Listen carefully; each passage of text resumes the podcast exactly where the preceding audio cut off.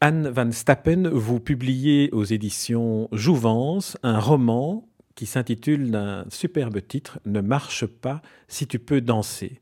Alors, Anne van Stappen, c'est votre premier roman, donc j'aimerais en connaître un peu davantage sur vous. Qu'est-ce qui vous a conduit à écrire un roman qui s'appelle Ne marche pas si tu peux danser? Alors, ce qui m'a conduite à écrire un roman, c'est le rêve de pouvoir partager à mes lecteurs une histoire qui soit faite de plaisir, d'amour, de suspense, et en même temps euh, au cours de leur, lecture, j'avais aussi l'espoir qu'ils puissent apprendre des choses.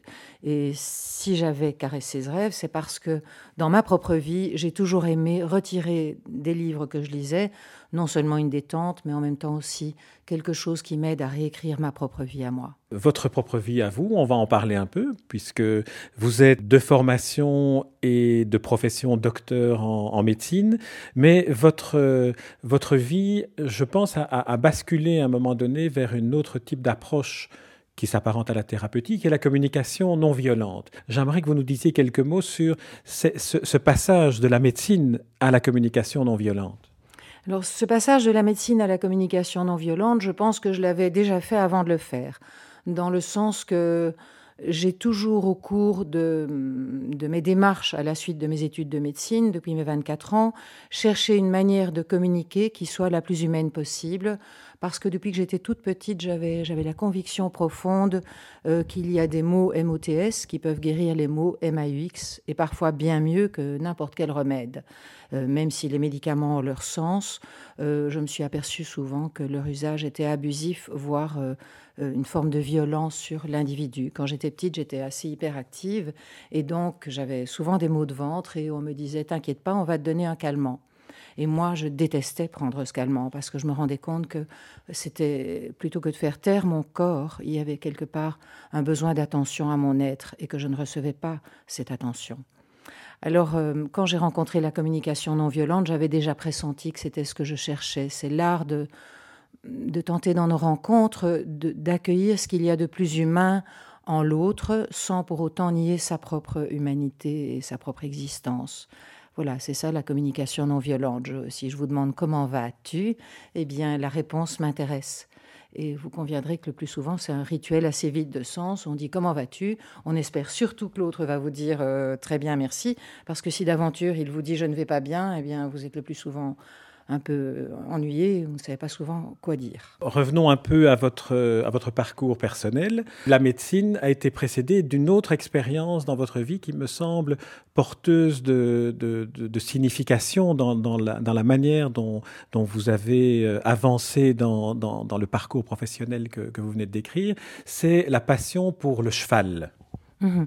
En fait, la passion pour le cheval, je l'ai cumulée avec mes études. Pendant que j'ai fait mes sept années d'études de médecine, j'ai économisé et gagné ma vie pour m'acheter mon premier cheval. Et ensuite, quand j'ai terminé mes études, j'ai acheté une vieille ferme que j'ai aménagée dans laquelle j'ai fait de l'élevage. Alors le cheval, j'ai pratiqué le dressage, qui est l'équitation artistique. Je dansais avec mes chevaux.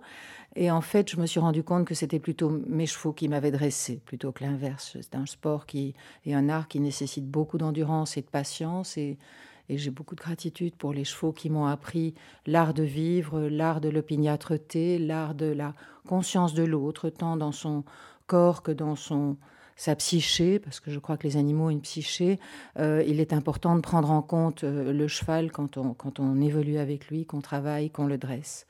Et voilà, j'ai beaucoup appris. Et puis, parallèlement à ça, c'est vrai que j'ai, eu l'occasion de faire d'autres études, euh, entre autres la programmation neurolinguistique, la gestalt thérapie, l'hypnose ericksonienne, etc l'analyse transactionnelle. Et puis un beau jour, j'ai rencontré cette fameuse communication non violente. Et là, ça a été le, déclic dans ma vie. Je me suis dit, c'est ça que j'ai toujours cherché. Parce que la communication non violente est simple. Ce n'est pas vraiment une psychothérapie, loin de là.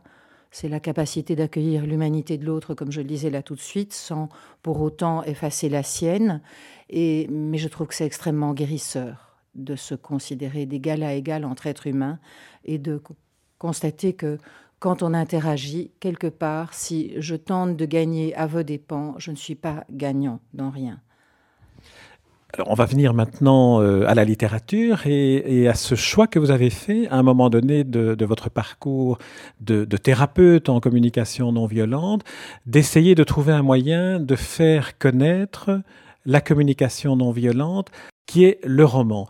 Alors, dites-moi comment la, fiction romanesque apporte un, supplément d'âme à ce que vous faites. Hmm. Euh, je ne sais pas très bien, je trouve que ce serait plutôt à mes lecteurs à, dire ça. Disons que mm, en, rentrant dans la peau de mes personnages et dans leur vie, au départ j'ai créé un scénario bien sûr et j'ai eu des idées de personnages, mais après ça c'est comme si eux sont devenus un peu une partie de moi et ce livre s'est mis euh, à s'écrire tout seul et puis en rentrant dans leur peau me venaient des, des idées, des phrases qui ensuite ont pris corps dans, et ont donné du corps au roman. Par exemple, il y a une phrase qui m'est venue comme ça un jour, est-ce que j'utilise mon mental pour renforcer ma souffrance ou pour développer ma sagesse? Cette phrase-là m'est venue et elle venait parfaitement bien dans, dans l'orchestration de l'histoire euh, au moment où elle a émergé. Et donc, euh, euh, si vous voulez, l'idée du roman m'est venue parce que pour moi, j'apprends le mieux en m'amusant et j'ai imaginé que peut-être d'autres lecteurs vivaient euh, la même expérience que moi. Et hum, je trouve que le, romanesque donne aussi une chaleur, une vigueur et une vérité euh, qui m'interpelle et qui donne du sens à ma vie. J'aime de rencontrer les êtres et je pense que dans cette histoire, on rencontre des êtres très simples, des êtres qui ont vécu des drames, qui ont vécu des remises en question, des succès et des échecs, comme mon héroïne et, qui à un moment donné savent s'arrêter, se poser la bonne question, euh, vers où je vais, est-ce que ça me convient ou est-ce que je rectifie mon cap? Alors, je, me, replace maintenant du point de vue d'un lecteur euh, lambda, c'est-à-dire un lecteur qui ne connaît pas la communication non violente et qui veut aborder votre livre comme n'importe quel lecteur aborde un roman. Et j'ai trouvé que le, fait d'inscrire ce roman dans une collection qui est spécialisée dans des thérapies de communication non violente, les éditions Jouvence, euh, apporte, euh, une, apporte un risque à la démarche romanesque dans la mesure où euh, on, pourrait craindre que les personnages sont devenus des archétypes qui mhm. permettent finalement de théoriser la communication non violente, mhm. alors que le roman, c'est tout à fait autre chose. Euh, comment est-ce que vous réagissez à, cette, euh, à ce risque-là? C'était une très bonne question et moi, ma préférence aurait été de laisser au roman toute sa pureté et de le laisser tel quel comme un roman parce que c'est une histoire qui, si, vous voulez, qui se, se démontre par elle-même au, fur et à mesure de son déroulement. En plus, comme j'ai édité le livre à compte d'auteur euh, avant de trouver mon éditeur, j'ai pu vérifier qu'elle atteignait, euh, cette histoire atteignait l'objectif que je voulais, qui était de créer un suspense, d'amuser les gens et en même temps de leur donner des petites clés de sagesse pour leurs relations. Mais il se fait que mon éditeur n'avait pas le même point de vue que moi et que je, me suis rangée à son avis. J'ai voulu aussi tenter une autre expérience. J'aime de relever des, défis, de voir où ça va me mener. Et il m'a donc demandé d'ajouter un petit addendum de communication non violente à la fin du livre pour un petit peu expliciter cette façon de parler. Ceci dit, la communication non violente en elle-même, qui s'exprime à travers la bouche d'un personnage comme Mathéo, en fait, ce que j'ai mis là-dedans, j'ai surtout mis euh, dans la bouche de Mathéo des phrases et une façon de parler, et, aussi je lui ai donné une façon d'être qui était euh, celle avec laquelle j'aimerais que moi on me parle. Et j'aurais tellement aimé connaître quelqu'un comme Mathéo quand j'étais enfant, quand j'étais adolescente, qui puisse avoir cette qualité de présence. À la fois, il a les mots justes, mais je crois que Mathéo est surtout quelqu'un qui sait se taire et écouter. Voilà, donc il y a un addendum à la fin du livre qui parle de communication non violente et pour lequel je mets qu'il est important de le lire seulement si on est concerné par peut-être développer un petit peu de théorie ou un petit peu de... Voilà, d'en savoir un peu plus sur des clés de bon sens relationnel. Dites-nous davantage sur Mathéo. Mathéo, c'est le locataire d'un appartement dans un immeuble dans lequel vit un autre personnage de votre roman, qui est le personnage central, qui s'appelle Sophia, qui est une jeune femme de 32 ans, qui est une fonceuse, qui est une personne euh, éminemment dynamique. Et dans ce couple-là, Matteo, le, sage, plus âgé, plus réfléchi, et Sonia, une jeune femme qui est en, ébullition presque, il, y a cette alchimie de, l'échange qui se, fait et qui fait que chacun des, personnages retire de l'autre ce dont il est dépourvu. Mm-hmm. Oui, vous avez la finesse de pointer des choses qui me tiennent à cœur. C'est que je crois que la jeunesse et le feu de Sophia, en quelque sorte, euh, donne, donne vraiment du, punch à Matteo, lui donne une joie de vivre, lui, quelque part, caresse son cœur. Euh, cet homme est seul, il a tout perdu, sa, femme et ses enfants sont morts dans un accident dramatique, un accident, un camionneur a, a écrasé toute euh, la famille en, l'absence de Matteo. Et donc Sophia redonne à Matteo comme, euh, oui, euh, une joie de vivre, une, pétillance pour laquelle il est extrêmement reconnaissant. Et Matteo, de son côté, est une présence sereine, une présence habitée, si je puis dire comme beaucoup, beaucoup de gens rêveraient d'en rencontrer. Et, donc, il, donne à Sophia cette, assise, ce masculin dont elle manque énormément parce qu'elle ne, elle ne connaît pas son père, elle est, elle est née d'une mère célibataire. Et donc, Sophia peut s'appuyer sur Matteo et peut se calmer aussi à son contact. Elle apprend une forme de, de pondération, oui, de, je dirais, d'équilibre qui lui manque de temps en temps parce qu'elle est assez colérique et prime sautière dans ce couple-là, puisqu'on va démarrer avec ce couple-là, euh, Matteo, euh, qui est le voisin de, de Sofia dans, l'appartement, dans l'immeuble dans lequel ils ont chacun un appartement. Il y a un autre personnage qui, moi, m'a séduit euh, dès le départ, qui est un personnage qui donne à votre roman ce côté inattendu et qui donne à votre roman cette liberté que l'imagination autorise, c'est le chien, le chien James, dont j'aimerais que vous me racontiez un peu les caractéristiques essentielles. Alors James est le personnage en fait le plus autobiographique pour moi d'abord, parce qu'il aime bien de faire de temps en temps des bonnes critiques, des bons jugements, et moi aussi même si j'enseigne euh, le non-jugement et l'accueil de l'autre, quoi qu'il me fasse ou ne me fasse pas, c'est clair que, que j'adore de temps en temps être un peu plus spontané, un peu plus comme je suis. Et donc James, il a cette capacité, le chien de Sophia, de se moquer un peu de toutes ces démarches, de, de les commenter, de les critiquer. Et, il a donc un certain côté que je trouve assez, assez philosophe quelque part. Et le personnage de James m'a permis aussi de relativiser et de, de passer à côté du côté pontifiant ou sérieux que pourrait avoir la sagesse que Sophia tente d'acquérir. Moi, je crois que la dimension de sagesse ou de spiritualité, elle a deux facettes. Spirituelle, pour moi, c'est à la fois proche euh, du divin ou de l'esprit, mais c'est aussi drôle. Et James donne un côté drôle à cette histoire. Et je voulais que cette histoire garde garde une forme de, légèreté, d'autodérision. Et le personnage de James permet ça. Oui, non, tout à fait. Euh, je n'avais pas pensé au double sens du mot spirituel. Et c'est vrai que les, mots, lorsqu'ils ont les doubles sens, permettent euh, d'aborder les réalités sous leurs deux, sous leurs deux versants. On va avancer un peu dans, dans, dans, dans le roman sans dévoiler toutes les, toutes les intrigues, mais c'est aussi un roman d'initiation. Donc, il y a une sorte de chemin initiatique que le personnage principal, Sophia, va parcourir. Un chemin initiatique qui est un chemin initiatique dans la réalité géographique des pays qu'elle va traverser, mais qui chaque fois la fait avancer elle-même. Alors, en, comment et, pourquoi avez-vous choisi les, les, régions géographiques dans lesquelles vous la faisiez euh, voyager, comme Venise ou l'Amazonie, des, zones qui sont envahies par l'élément euh, liquide des, villes et des forêts immergées. Est-ce qu'il y a là une métaphore, une symbolique que l'on pourrait explorer? Euh, D'abord, je voudrais revenir sur le fait que, j'adore ce que vous me dites par rapport à mon livre, parce que j'ai l'impression de découvrir des choses de mon livre à travers votre lecture. Donc, quelque part, vous le réécrivez en même temps que moi, et je vous en remercie.